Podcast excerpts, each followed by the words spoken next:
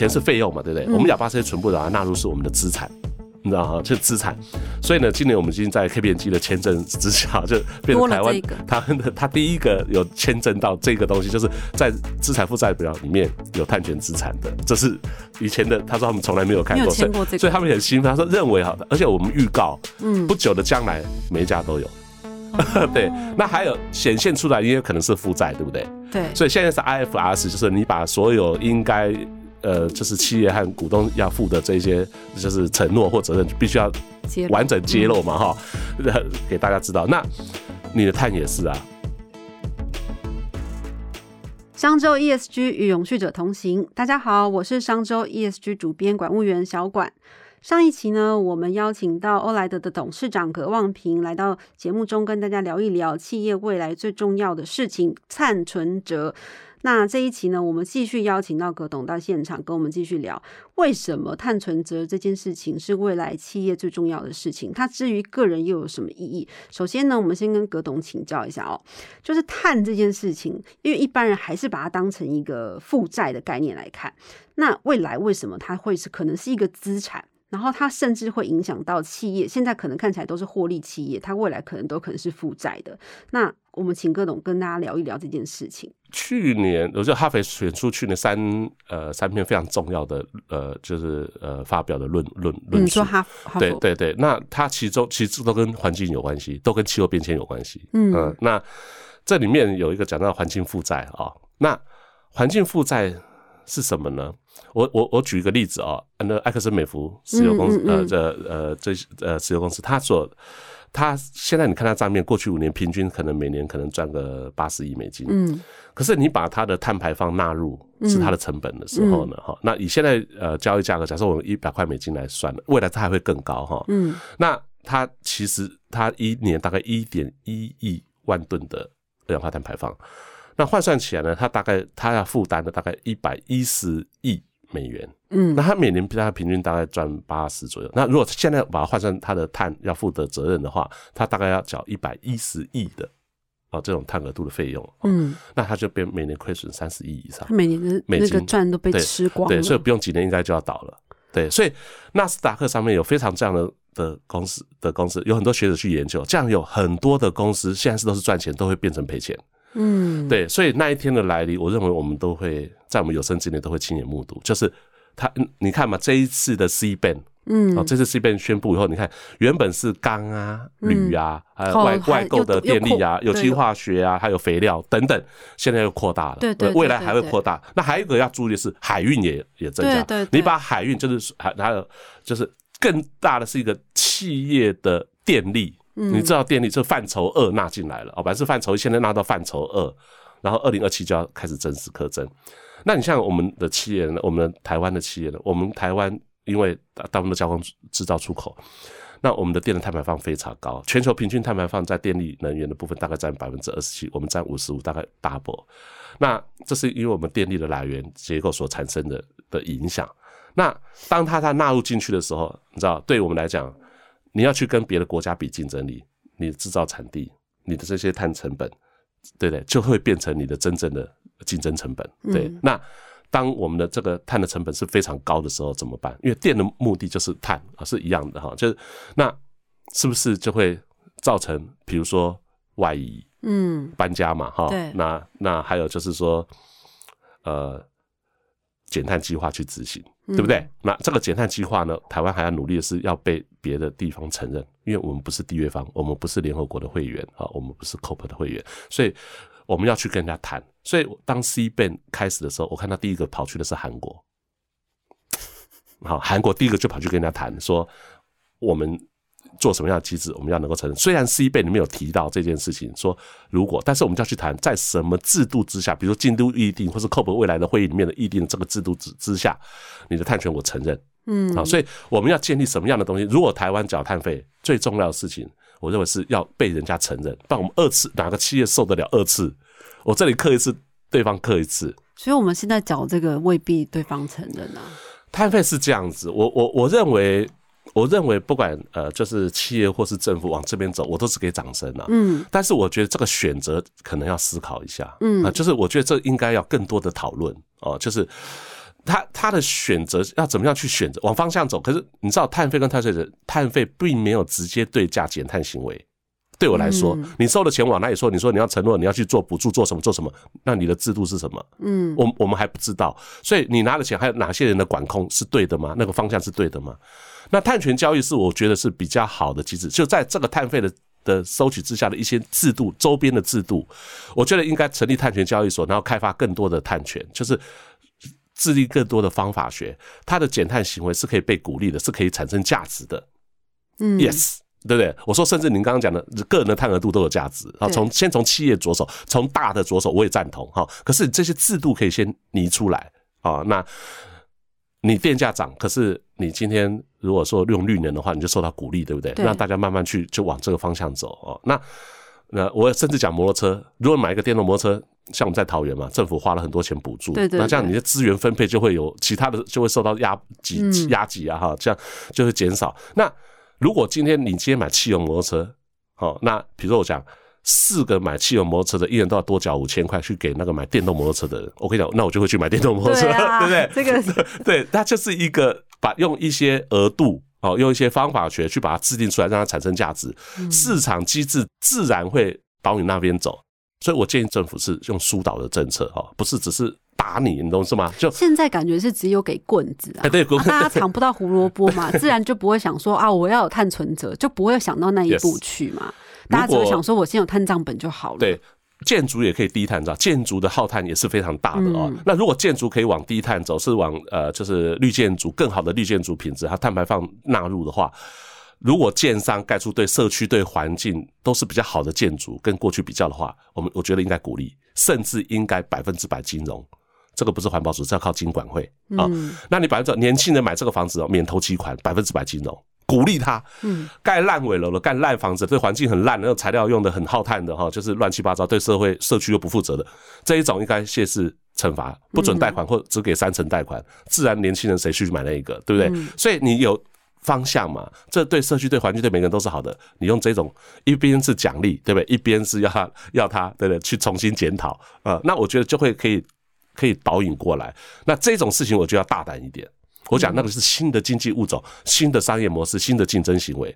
那往近零转型方向，应该要这种不是只有碳费而已。对，所以碳权交易所你可以政府来制定，那你也可以跟国际接轨。那那为了就是未来在谈判上面也可以去做一个一个呃，可以可以去协商的一个机一一个条件跟机制。哎，葛董，那我有点好奇是说，因为现在大家在讨。很多就是呃，产官学界有很多不同的意见啦。就是因为现在全球的碳权大概有两种嘛，一种是这种自愿性减碳，就是没有人叫你要减，但是我就想减，那我就做了很多的这种呃，比如说去开呃开发这种保护雨林啦，或者什么这种方法，或是像那种水利的发电，它可以做减碳。那这种是一种自愿性的减碳，它产生了碳权。嗯，那另外一种减碳模式就是现在欧盟的这种，就是它限制一个大的额度，分配给大家说，你 A、B、C、D，你就是可能只有 A quota、B quota 跟 C quota，你就只能减到这，没减好的你就去跟别人交易。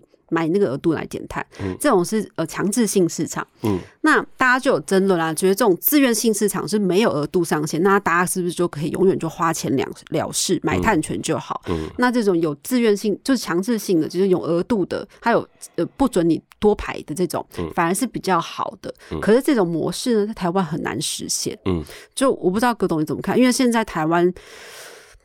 好像比较多人是因为台湾现在两种都没有嘛，有啦有啦，这种自愿性的好像是有的，自愿性模模糊糊的有，嗯，但是这种强制性的是没有的。对，我不晓得这个东西怎么看这件事。嗯，其实它其实这方式是来自就是京都议定书，然后就是 CDN 清洁发展机制，然后之下所产生的各种的认定，然后的这些额度啊，这些这些这些这些方法出来。然后，呃，我想强制型跟自愿型啊，我我当我我其实说我内心话，我说最好最好全部都强制好了，嗯，就是每个人都定额度好了，就是然后有一个公平的那个衡量方式，嗯，好，那可是你要知道这个社会也要能够适应嘛，嗯，那所以他说从大排碳大户着手，嗯，好，那这样我觉得我觉得也对了哈。那你不管怎样，你要做的激烈一点也可以，反正你往那里走，我我的个人立场都是鼓励，都是都好的方向。那至于学者讲这句话，我认为他也没什么错，但是我觉得大家要更理解他讲这个话的意义跟背后。也就是说，呃，像自愿性的减排或自愿性的碳额度的，其实它还没有被规定啊。嗯，它没有被规定，但是它有方法学，对，哦，它有被认又被认定的一些方法啊，才能够被交易嘛。所以。还有就是你在你在成做过这些交易的时候，你要了解它的来源。像我们公司的全部到目前为止都水力发电，像核能发电那些我都不买。对对，就有时候看品质，因为你的企业态度很重要。嗯，那但是我觉得不管怎样，它实际上的数据就是减碳，我觉得都值得鼓励。嗯，就是就是啊，只是我们的立场，我们希望是更好的东西而已。但是总比什么。都没都什么什么都没做还好，嗯嗯嗯，就有些人很多人都讲了很多事情，甚至很多学者都讲了，可是他连他自己都还没做，嗯嗯 就是所以，我我在讲哈，就是我还是采鼓励的方向了哈，就是不管是自愿性减排，或者是呃，就是被强制强制的，就是有额度定定的，我想。我想，因为气候变迁的事情，这些事情都会变得更严谨，嗯，都会变得更好。那你看到这次 C ban，嗯，对不对？这个震撼弹下来了哈，你看通过了二点零版，嗯，那这个改变呢？哎，葛董，我先跟大家解释一下，说，呃，因为因为大家会想说，哎，C ban 不是很久了吗？为什么？因为最近欧盟议会是不是刚刚一读通过？呃，对，就是六月二十二号，对，嗯，就是呃通过了。那其实，在六月八号那一天哦，那天八号那天是没通过的，嗯，没通过的，你知道吗？就是很好玩的，就是然后现在通过了呢，是要求更严格的也鼓掌，那不反对的人也也 那个立场，我觉得这个很好很巧妙的过程啊，就是，可是你知道结果就是时间往后延一年，然后呢，范围包括的更多，对啊，更更更清楚了，那。但是我我我认为这种趋势是抵挡不了的，大家都要都要都都要知道。那这样的对每个企业都影响。你如果没有没有呃，就是它是强制性的。如果你没有呃，就是你今天所有到外销到那边的东西都被检验，那被检验的时候，你这些东西的你的碳都要付成，都要付都要都要去缴出一定的税。我们刚才讲到额度嘛，对，我们的新出一定是对这些高碳排的产业，我刚刚讲运输产业，它给你额度，每一公里的汽油呃汽油车你能排呃汽车你只能排多少碳？你在新领呃汽车牌照的时候，对要去检核这个事情，那 它会扩大到各产业的，对不对？每个产业就是定出额度，然后它到了就是二零。呃，二七年以后，它不止开始课征，就是碳呃 C ban，甚至就碳边境，呃，是欧盟的碳边境关呃关税调整机制，它还要对原来有额度的部分减少。哦，这个真的是很可怕。那到 到了二零三二年呢，你你没有额度了。嗯，我们本来说，哎，我们一一一那个一公里还可以有九十五克，先先不用钱的，然后超过才要钱，对不对？那呃。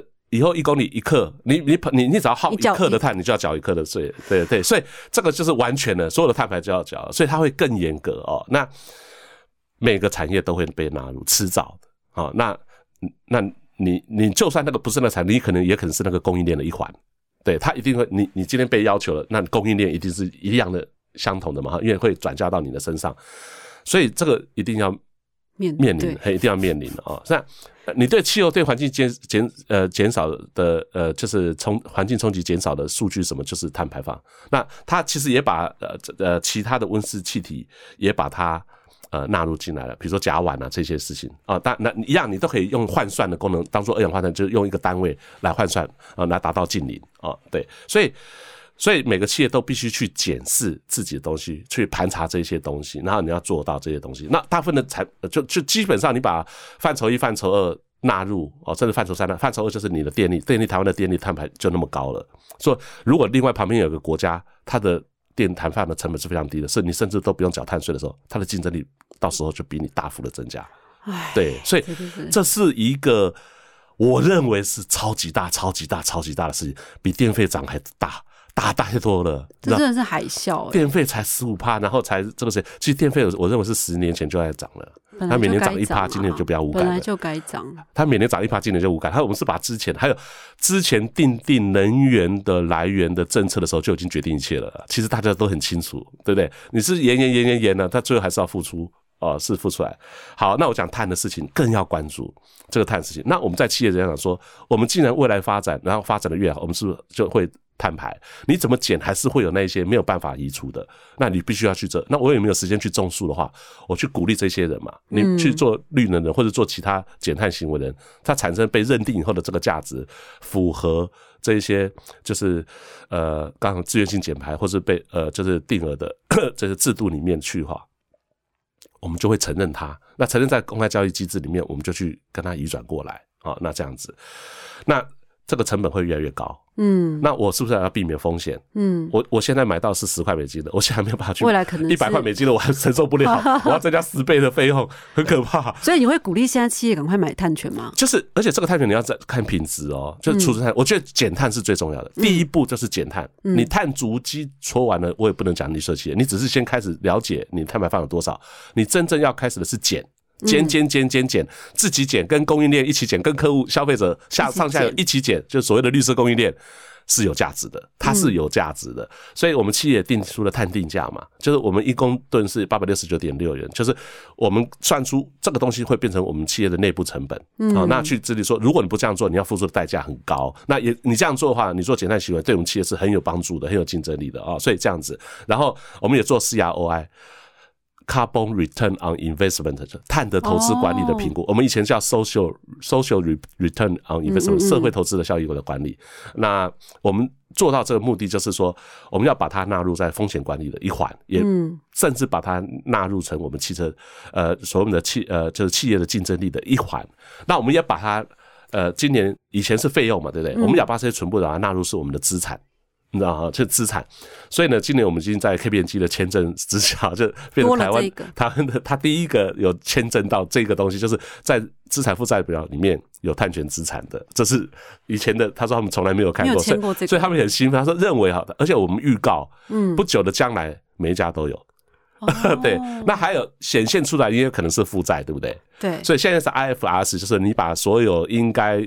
呃，就是企业和股东要负的这些，就是承诺或责任，必须要完整揭露嘛，哈，给大家知道。那你的碳也是啊，我刚刚举的那个埃克森埃克森美孚汽的石油公司，或者是你讲那个饭店旅馆业，客人不是说付了钱就走了，然后你只是缴水费电费哦，你的碳费要你，因为他在这里消费，是是不是？那谁来付？啊，如果供应链能够一起来把它做好的话，降低这个这个。所谓的碳成本的话，你就非常有竞争力，而且我认为客户也会支持你。呃，所以就第一步先减碳嘛，那同时要不要顺便买？要不要买碳权？该买吗？呃，是要啊。现在现在应该要进。我我觉得我觉得黄金存折，黄金应该是战争的最好的避险工具啊！哈，因为你要你你你你也不是贪婪，你就是想保留它的价值，然后就减少风险。那碳权的话，你企业要经营的话，你一定。你一定要有，所以你自己减碳行为产生的是最好的哈。嗯那如果你没有办法的话，那你可以就是别的企业在做这些事情的时候，你跟他交换，嗯，啊，对，那经由呃就是呃就是呃呃目前就是国际认可的机构之下的啊，买好一点品质的。更能够鼓励减碳的行为。目前市场上可以买到的价格差不多是，嗯，今年的美金。今年的话，看你，如果你是自愿性的，就 VCS 或是 GS，GS 就是 Golden Standard 的部分会比较高，因为大那看你的第一个是政府要求，政府要求一定是额度型，就是你被定额会被框纳的产业。那自愿型的话呢，就是就呃不大一样哈，不大一样。那自愿型的这些标准里面，GS 就是看是品牌商。现在目前看到大部分品牌商的要求，哦，就是哎，我要求的是 VCS 和 GS，大概就是这两类，啊，这两类的交易都是被认可的。你像我们政府也是认，呃，就是环保署也是认可，就是呃，你的那个所谓的验证机构哦都认可的。那你一定要去做这个才有意义啊，哦，那你要当然你要就是所谓的它的品质嘛，它的来源，对，那这个事情是可以，它是可以交易的，它可以。储存的，那我们的储存目的不是为了拿去卖，我们是为了降低我们，因为我们还要继续去耗碳，对不对？继续要把它抵消掉。那我也跟客户做出承诺了，我们尽量减碳，减不完了，我也会帮你做到零。哦，那这个事情我们已经承诺，我们必须要做到。那消费者怎么会相信我们？那你怎么知道你明年买得到？你怎么知道你明年做得到？那我们就告诉他，我们就算做不到，我这些都已经存好了，这我才能够承诺啊。那我可不可以偷偷问，你现在存了多少？五年。我们存了五年，那你看，你如果看到我们的资产负债表，你会看到上千万、上千万以上，对对，所以也是一笔。如果说你乘以十倍呢？哦，我们像我们这种 SAV，如果说现在碳价乘以十倍呢，那就要变一亿耶，嗯，每年呢，嗯，对啊，而且它还会越来越高，所以你不会担心，你当然会担心。所以我觉得每个企业做出这个承诺或往这里走，我觉得它是真的非常大的勇气。不止欧莱德，是非常多的企业已经开始这样走。我觉得大家都应该给他们掌声，因为他们哈，呃，你知道你这个东西把这个排放出去，对环境的冲击，不管是在哪里产生啊，那其实都是对地球产生，都是对我们大环境产生。那总是要有人去负责，每个企业做的产品跟服务业就开始去负责了。我觉得这是非常好的一个概念。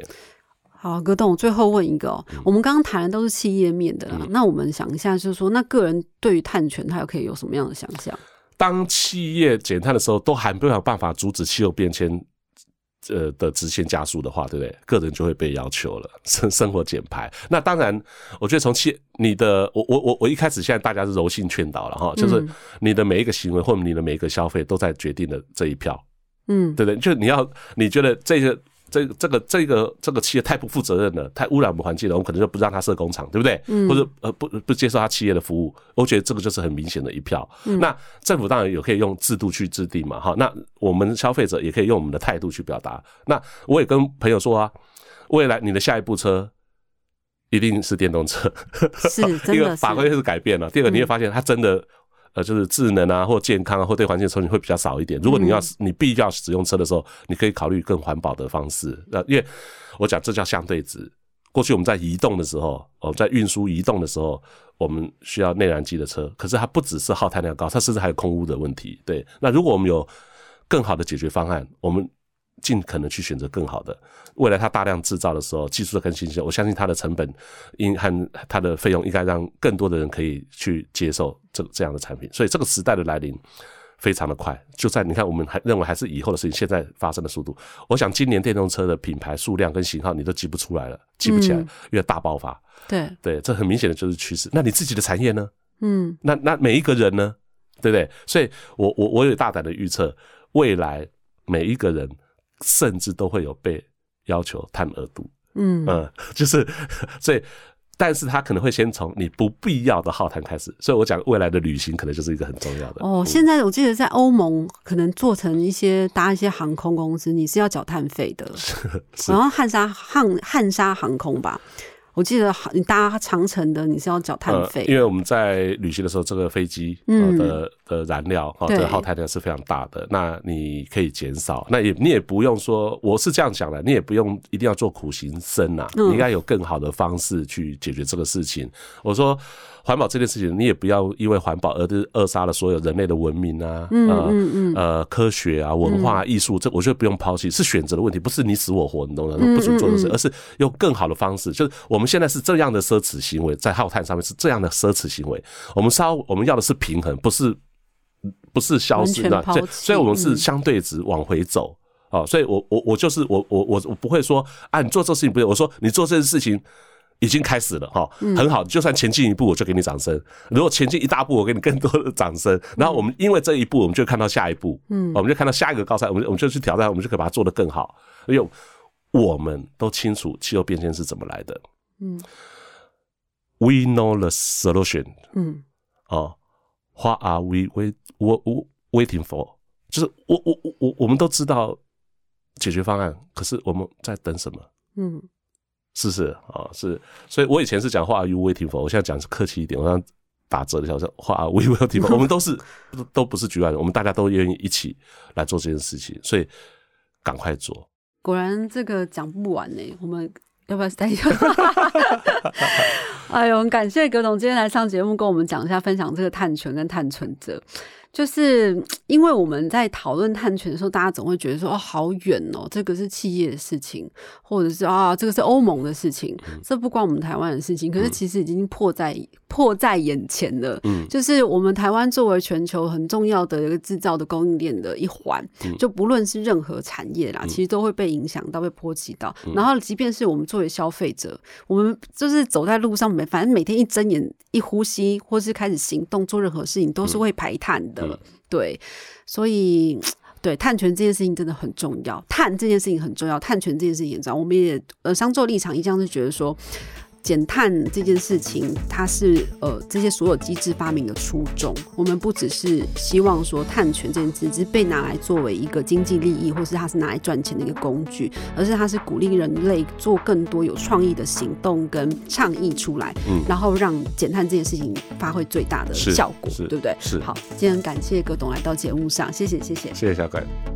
想要掌握最新最热的 ESG 趋势，欢迎大家订阅商周的 Podcast 频道商周吧。